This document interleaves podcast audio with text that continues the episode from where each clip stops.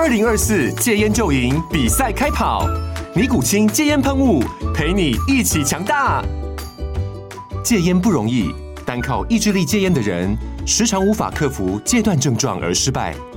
尼古清戒烟喷雾将是你的神队友，简单一喷，药品急速释放，立即缓解七大戒断症状，不限场合提高戒烟成功率。除了尼古清神队友，你还可以寻求专业医疗人员协助，一起迈向戒烟成功之路。尼古清戒烟喷雾，用科学方法戒烟，请咨询全台各大药局及戒烟门诊。本广告由尼古清戒烟喷雾、卫部药书字第零二七八三五号提供。嘉安嘉护股份有限公司，台北市中山区民生东路三段二号十楼，北市卫药广字第一一三零三零一九零号。尼古清戒烟喷雾，相伴每个新开始。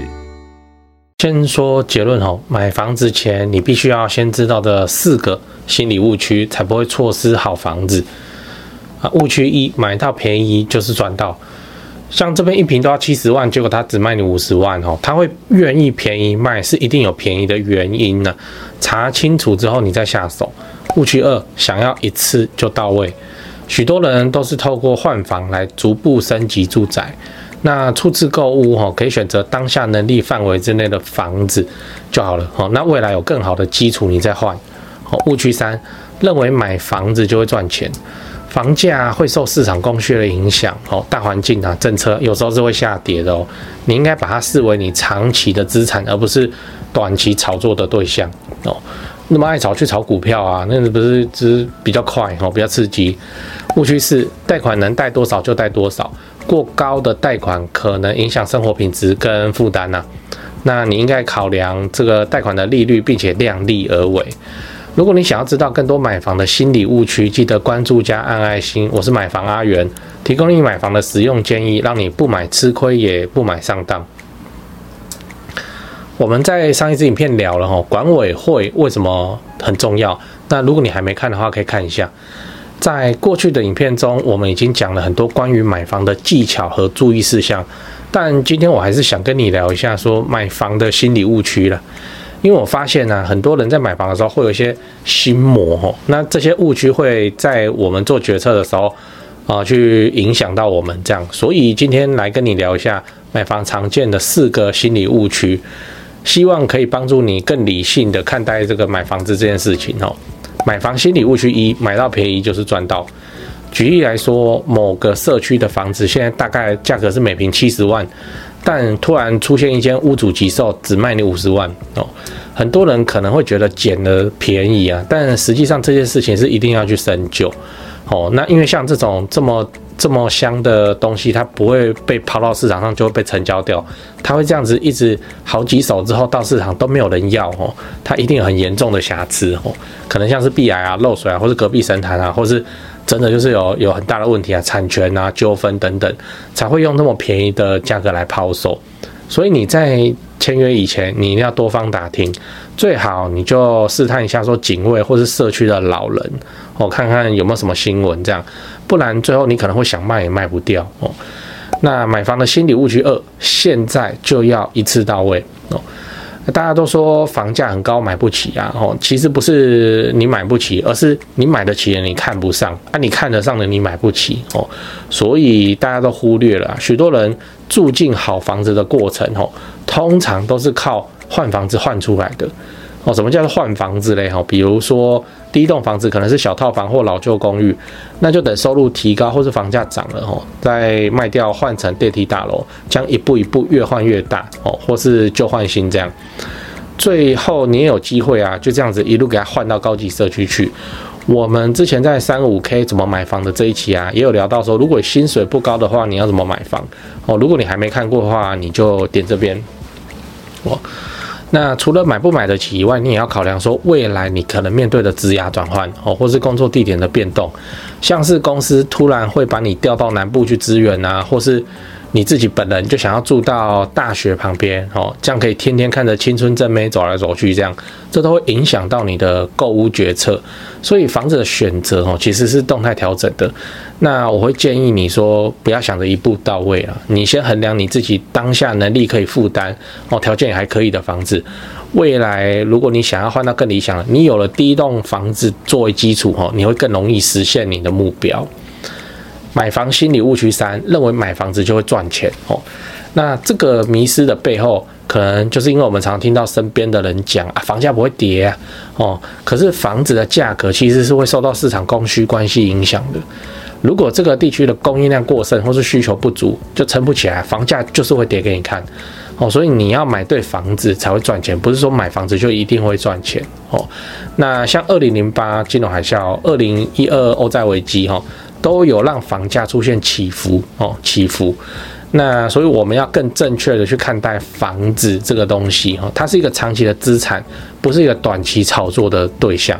就像前面讲，你那么爱炒，你炒股票啊哦，你干嘛把脑筋动到房子上？哦，门槛高，速度又慢，这很刺激吗？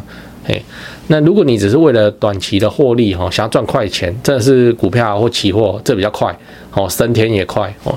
那买房子的目的啊，还是要考量自己的居住需求哦，要把它当做长期的资产来配置哦，真的不要把房子当成一个这个短期炒作的对象哦。我是觉得以现在的政策，你短期炒作到底有什么利润呢？这是算算不出来哦。买房的心理误区是，贷款能贷多少就贷多少。很多人可能会觉得买房子就一辈子的事情嘛，所以你要贷多高哦，能贷多高就贷多高，哦，就跟交女朋友一样哈，各方面都要完美哦，要够年轻，要够大，他才要脱单，这个就很难实现了哦。但买房子哈，如果你把它看成一个长达二十到三十年的剧本，我说的是剧本哦，那如果你贷款都给他贷到最高的额度，可能会让你的生活品质受到很大影响。哦，像是你可能因为要还贷款啊，然后无法出国旅游啊，吼，或是无法享受其他娱乐活动，而且贷款利率也是一个不可忽视的问题。我们之前有一支影片就聊到贷款利率，如果你还没看的话，哦，你就看这边贷款利率。我会建议你啊。贷款就是量力而为就好哦，不用什么都搞到最紧绷，到你临时有要用钱哦，你都拿不出来，这个就很尴尬哦。当然，市场中有一派的说法是，能贷多长年限，你就要贷多长年限；能贷多少层，你就要贷多少层。嘿，但艺高人胆大，那个给敢的人去玩哦。我你还是衡量你自己的能力哦，在房地产投资的路上，就是不死啊，稳健啊，哦，比那个获利还要重要。最后，我们再整理一下，先知道这四个心理误区哦，你才不会与好房子擦肩而过。第一，买到便宜就是赚到哦。第二，想要一次就到位。第三，认为买房子就会赚钱哦。第四，贷款能贷多少就贷多少。讲完了哦，那最后讲个小八卦哦，就是这我自己思考哦，就呃小屋换大屋，旧屋换新屋，小换大，旧换新，这是真的哦。